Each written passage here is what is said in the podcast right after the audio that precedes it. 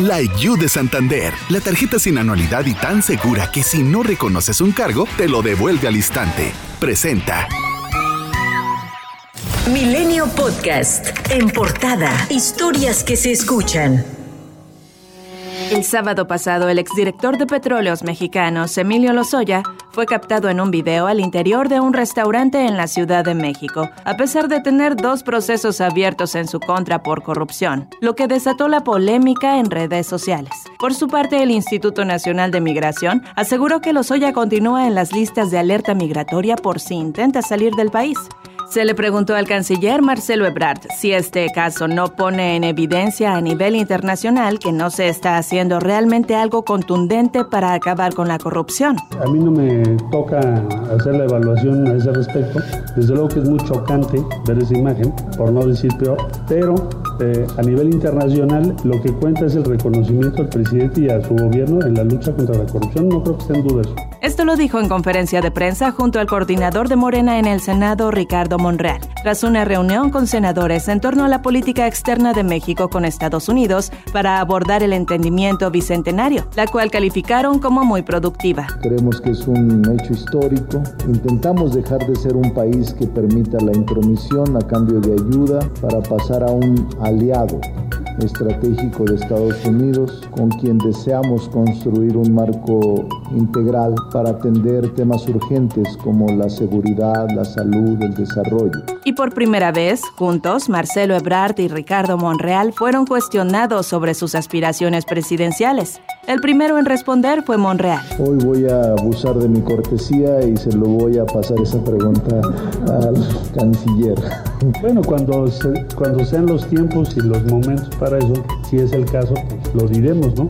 Hoy no es no ha sido objeto de esta reunión y pues yo creo que todavía, como bien ha dicho el senador Monreal, falta, falta tiempo. Por cierto que el canciller Marcelo Ebrard cumplió 62 años el pasado 10 de octubre y una de las personas que lo felicitó fue Mauricio Toledo, diputado del Partido del Trabajo, quien se ha mantenido alejado de la vida pública al contar con una orden de aprehensión y ficha roja de la Interpol tras haberse ido a Chile, pues es acusado de enriquecimiento ilícito. En Nuevo León, Ramón Ernesto Rodríguez Briones, titular de la oficina de la Secretaría Ejecutiva del alcalde del municipio de García, se deslindó de los moches de dos millones de pesos por casino que señaló y denunció el gobernador Samuel García. En un escueto comunicado de prensa, el funcionario se puso a disposición de las autoridades, aunque afirmó ser ajeno a la acusación. El secretario de Gobernación, Adán Augusto López, instruyó al subsecretario de Derechos Humanos, Población y Migración, Alejandro Encinas, a realizar medidas que permitan atender la solicitud de la senadora Lili Telles para garantizar la seguridad e integridad de su hijo menor de edad,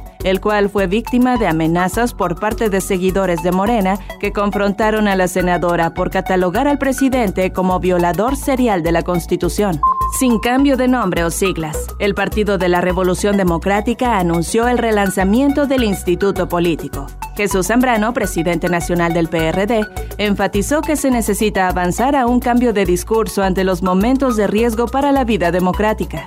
Si no detenemos este proceso de deterioro, la situación de nuestro país se pondrá peor.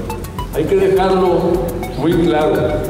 Lo que hoy gobierna ni es izquierda verdadera, mucho menos, ni es democrática, sino simple y sencillamente populismo autoritario y regresivo con cada vez mayores tintes de carácter dictatorial. Ricardo Anaya, ex candidato presidencial del Partido Acción Nacional, aseguró que la reforma eléctrica propuesta por el presidente Andrés Manuel López Obrador busca que la Comisión Federal de Electricidad sea un monopolio del gobierno para generar la electricidad. Hace 30 años, muchos países usaban el modelo de monopolio que quiere López Obrador. Es una idea vieja. Hoy los países más prósperos se pusieron al día con visión de futuro y permiten la competencia. Representantes de organizaciones civiles y religiosas, así como integrantes del Frente Nacional por la Familia, interpusieron una denuncia para iniciar con el juicio político en contra de los 10 ministros y ministras de la Suprema Corte de Justicia de la Nación ante sus resoluciones recientes relacionadas con la interrupción legal del embarazo.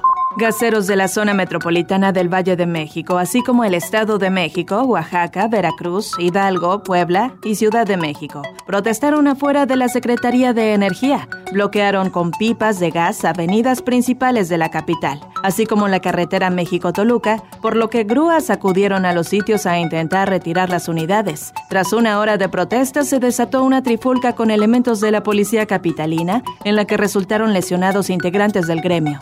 Estas son las garantías que nos da el gobierno. Fíjense nada más, nos tratan como limosneros. Nosotros estamos bajo la mafia, estamos bajo, este, bajo las autoridades, somos el último eslabón y miren cómo nos tratan. ¿Cómo quiere que trabajemos entonces el gobierno? ¿Cómo quiere que, que, manifestemos nuestro, nuestro disgusto? ¿Cómo, ¿Cómo lo hacemos? Ya venimos civilizadamente, ustedes lo vieron en la mañana, ustedes vieron cómo nos hemos dirigido con respeto y vean cómo nos tratan. Los gaseros piden un aumento por litro de gas LP de 2 a 3 pesos, ya que a decir de ellos, un margen de ganancia de 50 centavos no es suficiente para los compromisos adquiridos y el mantenimiento de sus unidades.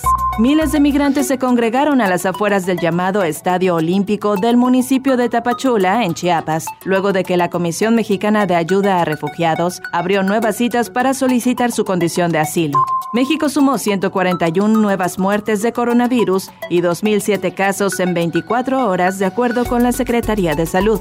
El fenómeno meteorológico Pamela estaría tocando tierra este miércoles en Sinaloa, posiblemente como categoría 2 o 3, según lo dio a conocer José Luis Montalvo, director de la Cuenca Pacífico Norte de Conagua. Por ahí entre los ríos del San Lorenzo y el río Lota es la zona que estamos considerando como eje de entrada del, fenómeno, pero que alcance unas bandas nubosas hacia el norte, repito, más o menos hacia la zona de Guamuchi y hacia abajo hacia la zona del Rosario. Esto va a provocar que tengamos lluvias y que tengamos acumulados de más de 250 milímetros en varios puntos.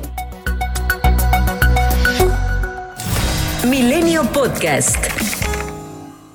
La You de Santander, la tarjeta sin anualidad que personalizas por dentro y por fuera y se adapta a tus múltiples personalidades, presentó.